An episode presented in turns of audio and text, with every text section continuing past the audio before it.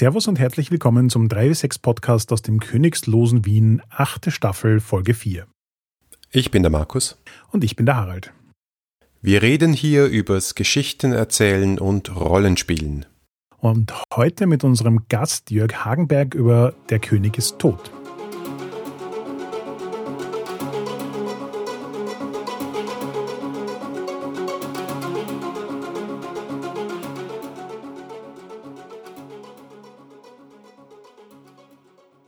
Ja, das ist schon der Schluss unserer ersten Miniserie der achten Staffel über das Spiel Der König ist tot und wie es Tradition hat im 3W6 Podcast haben wir einen Gast eingeladen und dieses Mal ist der Gast Jörg Hagenberg, der Der König ist tot ins Deutsche übertragen hat. Hallo Jörg.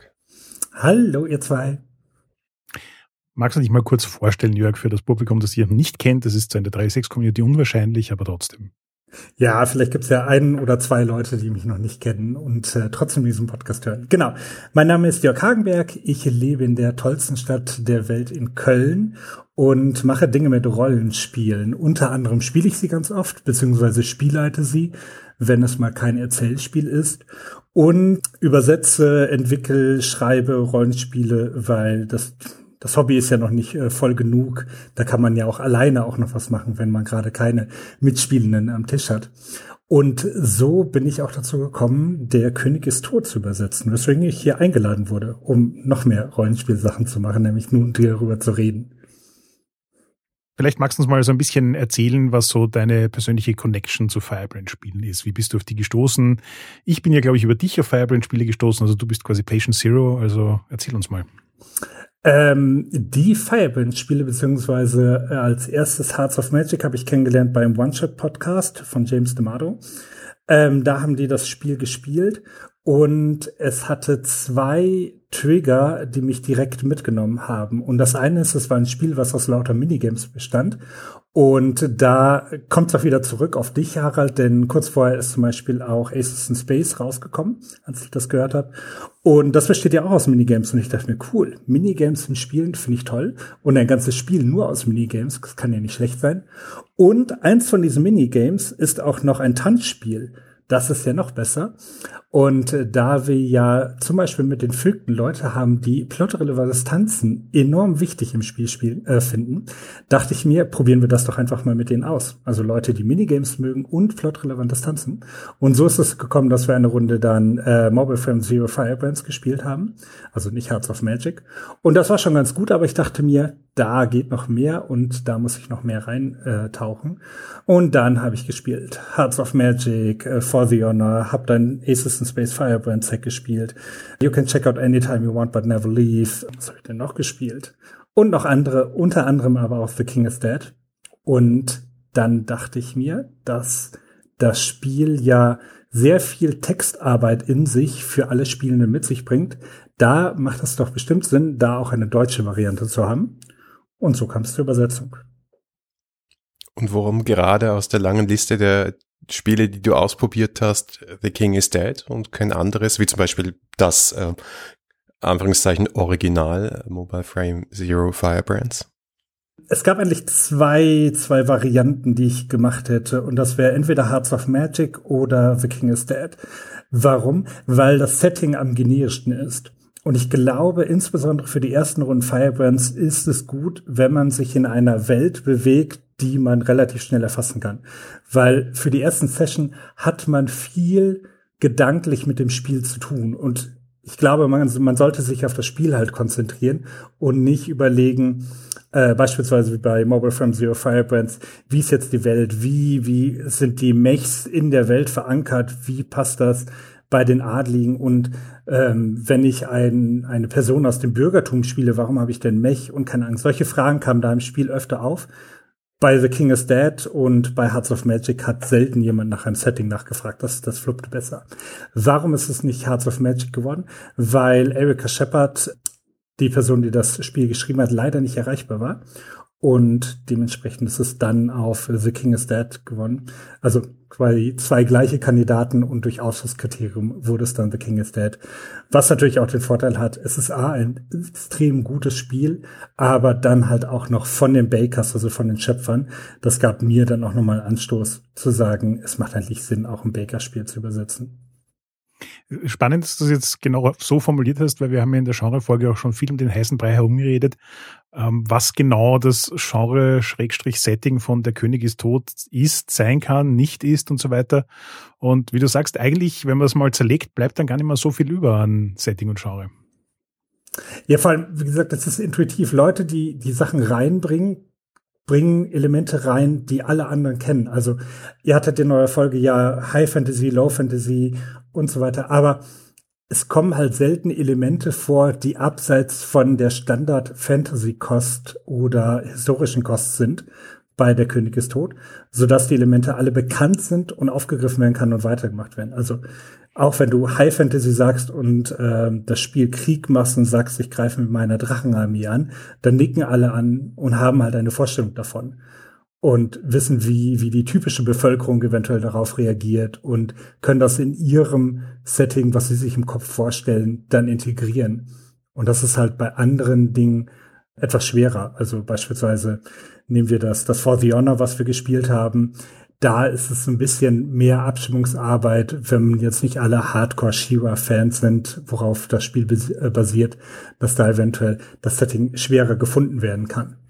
Und dementsprechend ist es da halt, also die Entscheidung, nehmen wir etwas eher generisch, eher Fantasy-artiges als erstes Spiel und gucken dann, ob das fruchtet, weil das wahrscheinlich am meisten Anklang nimmt. In die speziellen Settings kann man dann später auch noch gehen. Du hast da vorher gesagt, dass dich diese Minigames reingezogen haben. Ich bin aber sicher, dass das nicht das einzige war, was dich an Firebrands Spielen so fasziniert hat. Was ist denn für dich das Besondere dieser Art von Spiele und vielleicht auch im Speziellen an Der König ist tot?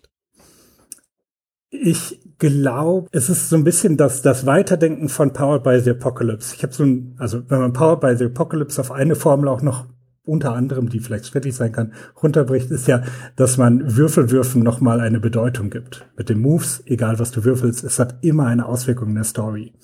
Das bedeutet, wir reduzieren das Würfeln auf das Wichtige. Bei Firebrands ist es so, wir reduzieren das Rollenspiel auf das Wichtige.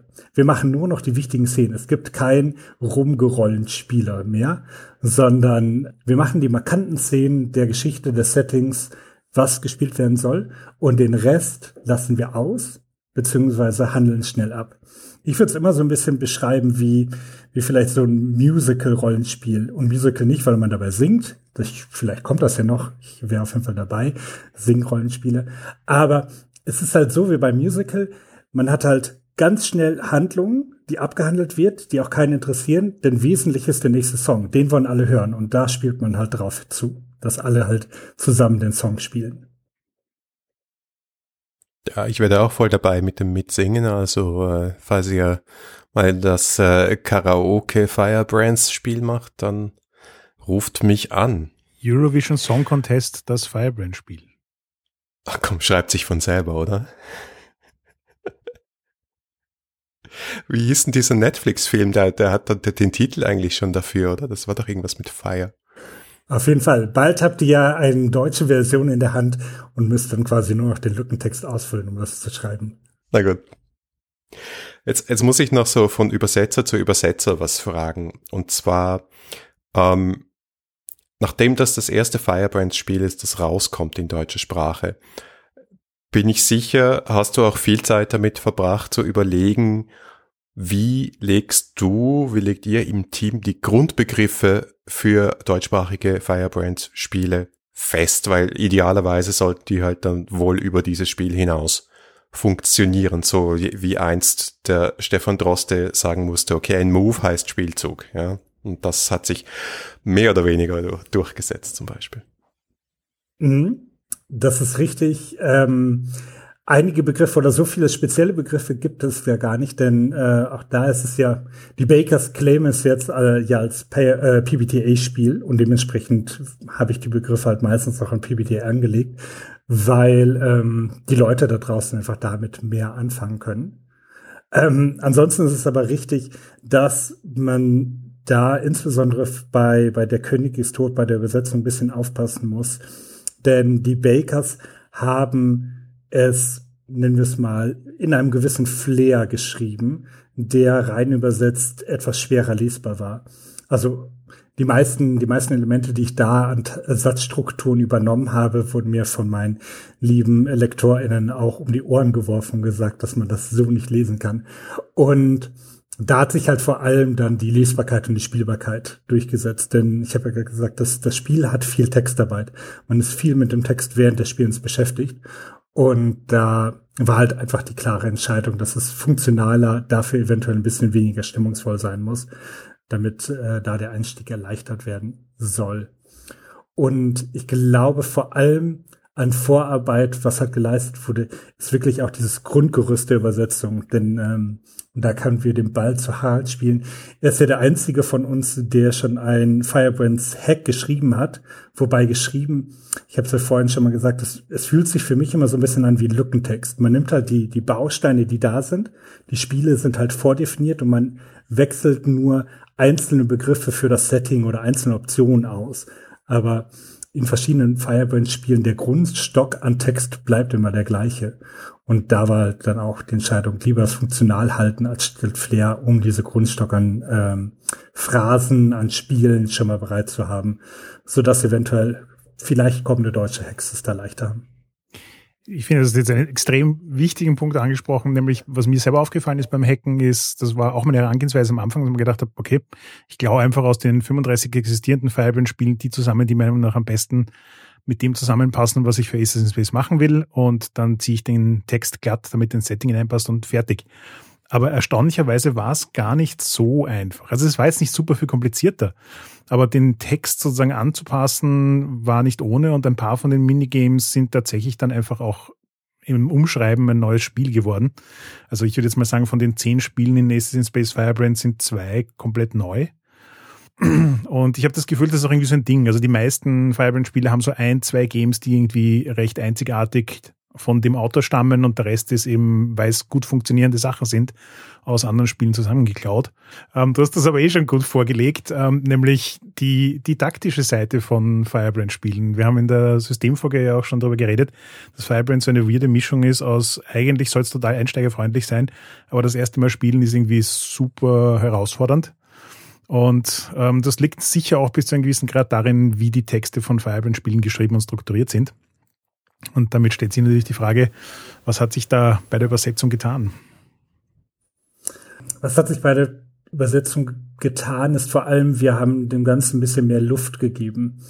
Also gar nicht wirklich bei der Textarbeit, sondern beim Layout, auch dadurch, dass wir bei System Matters auf das kleine Format, auf die kleine Reihe angewiesen sind und damit das Querformat in A5, bot es sich an, dem ganzen Text einfach mehr Raum zu geben, was, glaube ich, hilft, denn bei Firebrand-Spielen macht es manchmal Sinn, auch wirklich jede Zeile, jedes Wort, insbesondere der Spielbeschreibung, ordentlich zu lesen.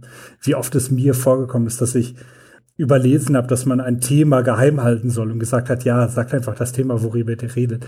Und das, das ändert dann halt, also es macht das Spiel nicht kaputt, aber ändert das Ganze einfach. Und dadurch hoffe ich halt, dass wir durch das Layout einfach eine leichtere Zugänglichkeit der Texte geboten haben. Ansonsten ist das Beste, was wir geliefert haben, auch wirklich das in deutsche Sprache zu bieten. Denn äh, für die meisten ist halt Englisch dann die äh, nicht primär genutzte Sprache und die schwierigere Sprache. Und da hilft es einfach, die Spiele in Deutsch zu haben, so dass man schnelleren Zugang zu dem, was da geschrieben steht, hat. Stichwort Layout. Die Frage muss ich stellen, sonst führt der Harald selbst Gespräche. Die deutsche Ausgabe sieht man grundsätzlich völlig anders aus als das Original. Ähm, sowohl beim Formfaktor, weil das Original war eine Box, aber nicht eine sehr schöne Box, sondern einfach so eine Art Pizzaschachtel mit vier, fünf Heftchen drin. Und eben auch das äh, Format, das in die kleine Reihe passt, das Layout und die Illustrationen. Und das, nachdem das eben ja völlig neu ist, wie, wie seid ihr das angegangen? Wie ist das entstanden? Fang vielleicht mal jetzt beim Harald an, weil du hast ja das Layout gemacht Also ich habe das Layout nicht alleine gemacht, das war schon ein Joint Venture, das wir gemeinsam gemacht haben. Ich glaube, wir waren uns relativ schnell am Anfang einig, dass wenn es schon so ein bisschen mittelalterlich angehauchte, aber generische Fantasy ist, dann wollen wir einfach auch von der Bildsprache in die Richtung gehen. Das hat, glaube ich, auch so ein bisschen was mit dem Thema ähm, eben visuelles Vokabular von deutschen Rollenspielen zu tun. Das ist was, was man im deutschsprachigen Raum häufiger findet, wo sich die Leute, glaube ich, einfach auch wohl und zu Hause fühlen damit. Und dann war die Frage natürlich sozusagen, wie können wir das jetzt adaptieren, so dass es nicht dasselbe Design und Layout ist, das es schon 300 Mal gab, sondern doch zumindest ein bisschen einen einzigartigen Twist hat. Und ähm, sind dabei mit Cesare Asaro in Kontakt gekommen, einem Bekannten von mir, der früher mal Illustrator für Disney war und jetzt in Wien lebt und mir eigentlich schon immer mal gemeinsam was machen wollte und wir konnten ihn dann überreden, für dieses Projekt was zu machen. Und er hat dann im weitesten Sinne Illuminationen gemacht. Ich glaube jetzt, dass das auf Deutsch auch so heißt. Im Englischen sind es zumindest die Illuminations. Das heißt, wenn man sich so mittelalterliche Bücher vorstellt, dann hat man oft auf der Seite irgendwie so einen illustrierten Textteil, also so einen großen Anfangsbuchstaben und irgendwelche Figuren rundherum und solche Sachen. Und das, die deutsche Version von Der König ist tot hat davon halt einfach viele Elemente, nämlich für jedes Minigame. Und wir haben dann aus diesen äh, Illuminationen auch noch kleinere Elemente herausgeholt, die wir dann als Seitenfüller und äh, Layout-Elemente verwendet haben. Und ansonsten hat der Jörg gefühlt drei bis vier Jahre damit verbracht, irgendwelche Open-Source-Seiten nach mittelalterlichen Illustrationen zu durchsuchen bis wir dann irgendwann eine brauchbare Menge zusammen hatten, die mit dem Stil tatsächlich auch zusammengeht und die in das Format hineinpasst und die an die richtige Stelle geht und die inhaltlich irgendwie zu den Spielen dazu passt und so weiter. Das war ähm, durchaus schon äh, eine spannende Fingerübung, aber ich glaube, da kann der Jörg einfach auch mehr dazu erzählen.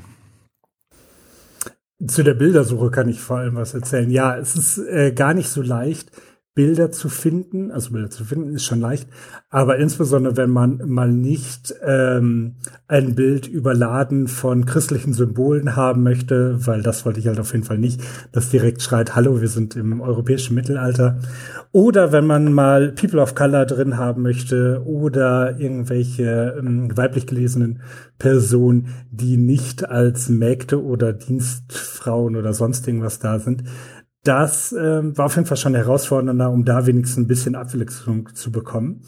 Ansonsten ist es zum Glück gut, dass die äh, lieben Könige und alle anderen, die Geld hatten im Mittelalter, auch auf bunte Bilder standen und die zum Glück alle schon so lange tot sind, dass die jetzt Open Source sind. Das bedeutet, man kann sich da auf jeden Fall bedienen.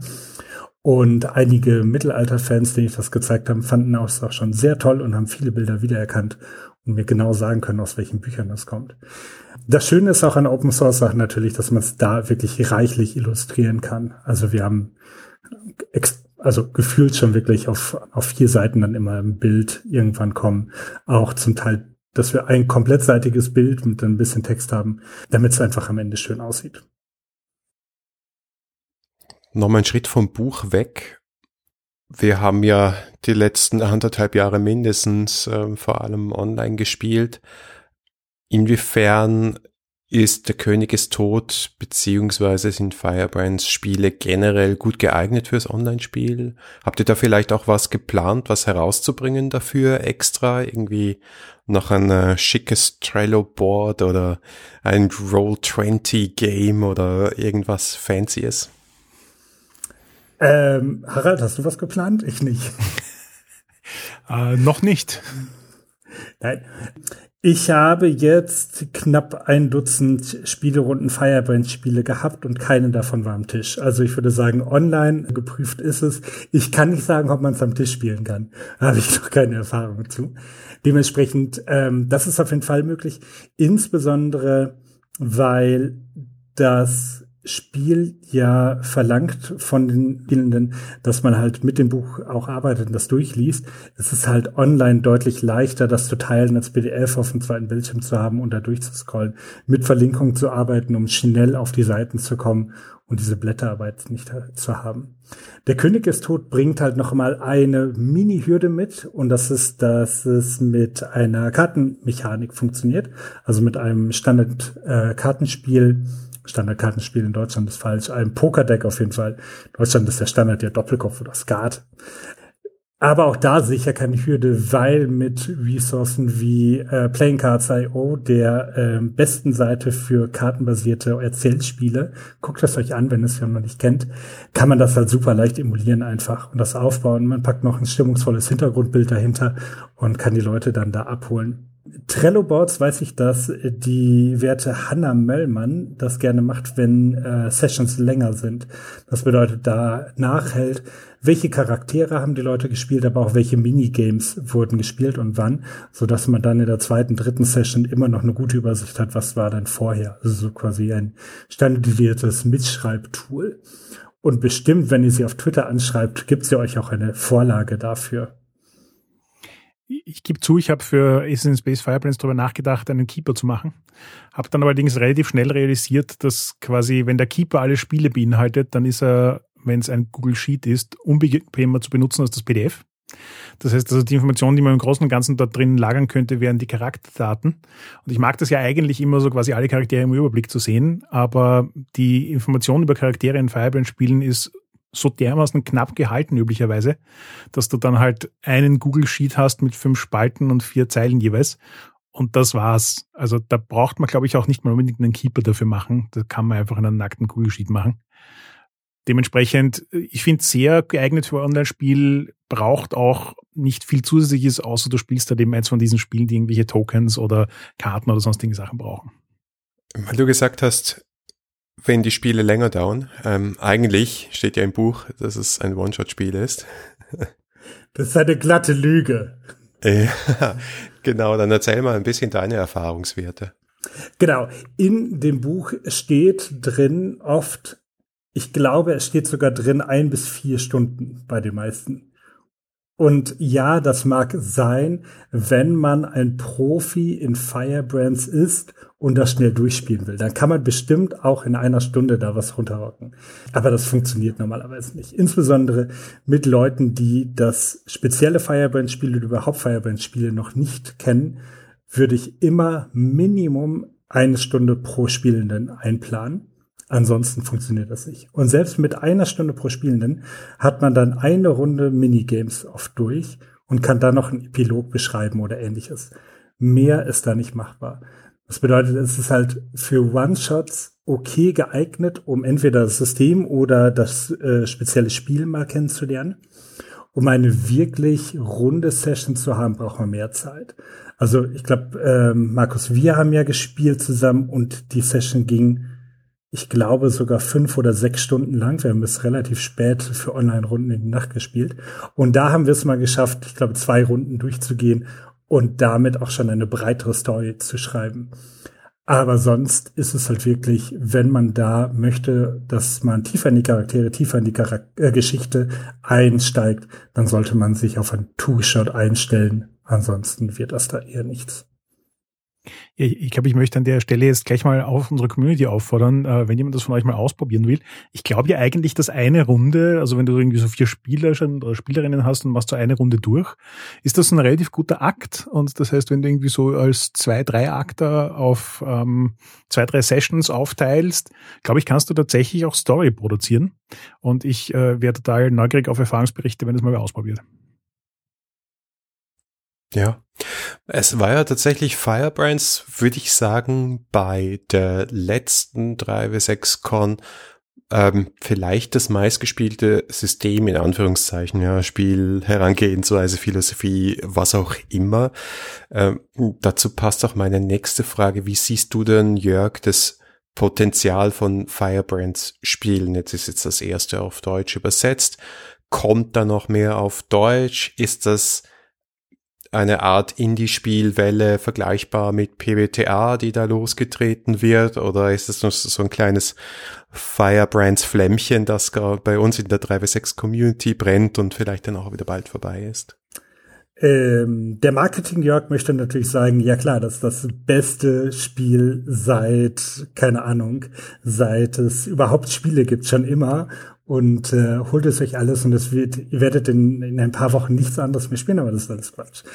Ich glaube, Firebrands ist ein nettes kleines Spiel und ich hoffe, es wird seine Akzeptanz finden und ich wäre sehr glücklich, wenn es noch mehr Spiele auch kommerziell auf Deutsch geben würde. Eventuell ja sogar äh, in einer zweiten oder dritten Iteration irgendwann mal ein generisch deutsches, was verlegt wird, also was so viel Nachfrage äh, generiert, dass es aufgelegt wird. Das wäre ein super guter Erfolg. Es wird aber nicht, glaube ich nicht, an, an Systeme wie PPDA anschließen und das nach sich ziehen, was PPDA gemacht hat.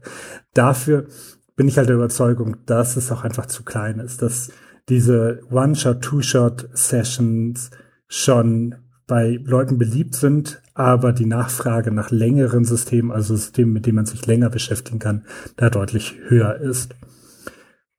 Und man sieht auch so ein bisschen im, im englischen Markt, es gibt zwar Hacks von Firebrands, davon gibt es auch im Vergleich zu PPDA natürlich deutlich weniger, aber schon beachtlich viele. Es liegt aber, glaube ich, auch daran, dass es einfach so leicht hackbar ist. Also Harald hatte da zwar ein, ein paar Einschränkungen, aber es ist halt deutlich einfacher, 40 Seiten Firebrands zu hacken, als andere 40-seitige Spiele, beispielsweise bei PPDA Moves zu entwickeln, weil du halt die Spiele, die Spielstruktur schon hast und dich da aus verschiedenen dann bedienen kannst und dann, wie Harald sagte, eventuell ein, zwei Spiele neu schreiben musst. Hackable ist es also super, aber es wird nicht so sein, dass wir irgendwann eine, eine Con sehen und da spielen alle nur noch Firebrands. Leider. Außer wir machen eine Firebrands Con. Außer wir machen eine Firebrands Con. Also wir drei dann halt. Aber da möchte ich noch mal kurz nachdrücklich unterstreichen, was Jörg gerade gesagt hat, nämlich die Hackbarkeit von Firebrand-Spielen, weil PBDA ja immer irgendwie so diese Aussage in den Raum stellt, von wegen ist es ja eine Spielphilosophie und kein System und du musst dich mit der Philosophie beschäftigen und dann dein eigenes Spiel dazu schreiben. Und da habe ich das Gefühl, dass Firebrand-Spiele schon viel mehr eine Formel sind. Also das, wie du sagst, 40 Seiten, davon erfindest du acht neu und die restlichen 32 adaptierst du. Das ist schon ein anderer Aufwand als ein, keine Ahnung, 200 Seiten originäres PBDA zu schreiben. Hm. Dafür ist aber, finde ich, die Vielfalt der Firebrands Hacks schon enorm. Also als ich bei mir war der König ist tot, also das Original logischerweise King is Dead, das erste Firebrand-Spiel, das ich gelesen habe und das erste, was ich gespielt habe. Und ich dachte mir eigentlich, ja, das ist so perfekt maßgeschneidert für diese Art von Königshäuser, die um die Macht in einem Land errittern. Und ja, dann gibt's aber jetzt äh, Shira und dann gibt es Päpste und dann gibt es, ja, also wirklich eine unglaubliche Vielfalt, ähm, die dann ein bisschen im, scheinbar im Widerspruch steht zu dem Formelhaften, das du erwähnt hast. Das, das Überraschende ist ja auch, dass viele sich die gleichen Spiele teilen. Also ist es vielleicht der Beweis, dass es nur drei Geschichten auf der Welt gibt. Ich weiß nicht. Aber ja, es ist halt schön, dass das die gleichen Spiele in verschiedenen Genres funktionieren und auch anders wirken. Also beispielsweise habe ich letztens noch äh, in Dreaming Avalon gespielt, was eigentlich der Midsommerstraum als, als Rollenspiel ist. Und da ist halt der Tanz mit den gleichen Regeln deutlich anders und bringt eine deutlich andere Stimmung rüber weil es halt in einem anderen Kontext ist, als der Tanz bei, ähm, oder Kontratanz, wie wir es genannt haben, bei äh, Der König ist tot. Bei einem geht's halt darum, wer, wer kann mit wem und es ist halt mehr so ein, so ein heiteres Treiben. Beim anderen geht es, wer kann mit wem und wer wird sich im nächsten Spiel eventuell dann die Klinge an den Hals setzen oder den Krieg ausrufen. Und ich glaube, da ist es halt wirklich, dass, dass diese Spiele, dass die Geschichten oder die Szenen so gut von den Bakers dann geschrieben wurden, dass sie halt einfach in verschiedenen Genres passen. Ja.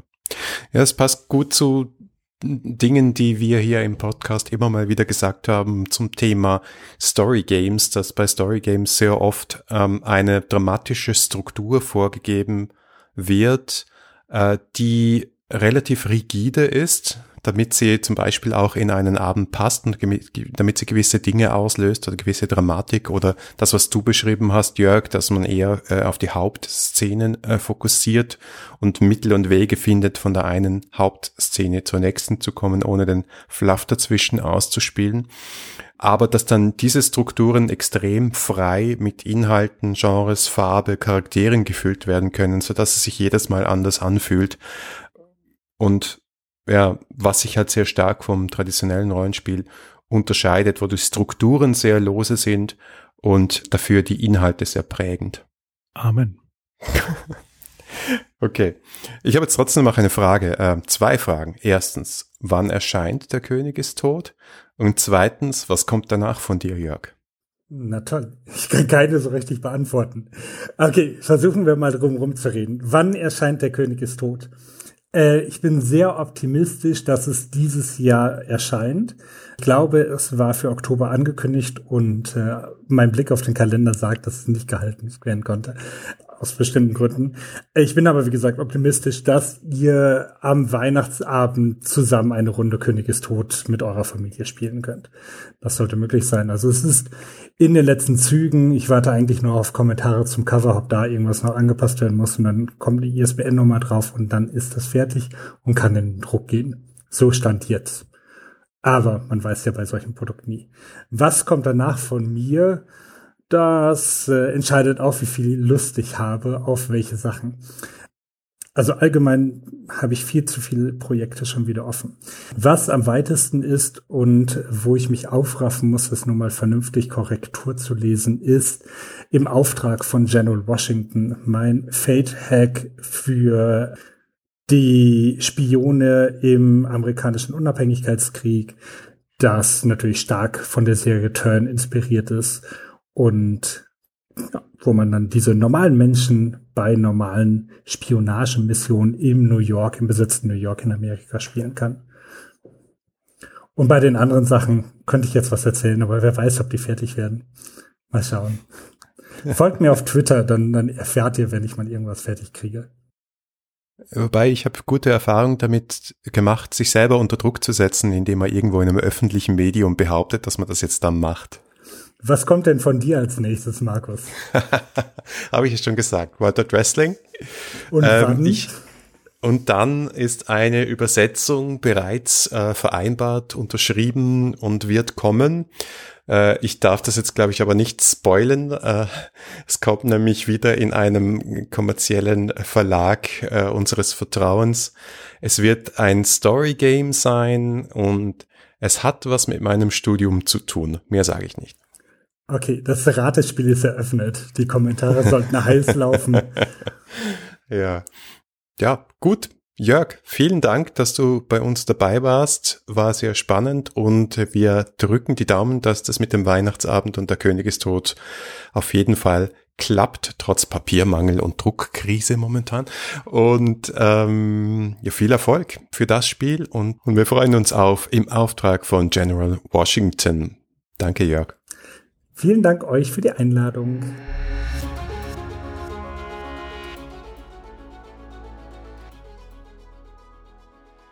Danke fürs Zuhören. Das war die vierte Folge der achten Staffel 3W6. Feedback lesen wir gerne auf Facebook, Twitter oder im Web unter 3w6.fm. Und wenn ihr uns persönlich schreiben wollt, findet ihr Harald auf Twitter als Heckmüller und mich als Vienna. Wenn euch diese Folge gefallen hat, dann gebt uns doch eine Bewertung auf Apple Podcasts. Oder ihr unterstützt uns mit einem kleinen Beitrag auf Patreon. Auf jeden Fall danke fürs Zuhören und bis zum nächsten Mal.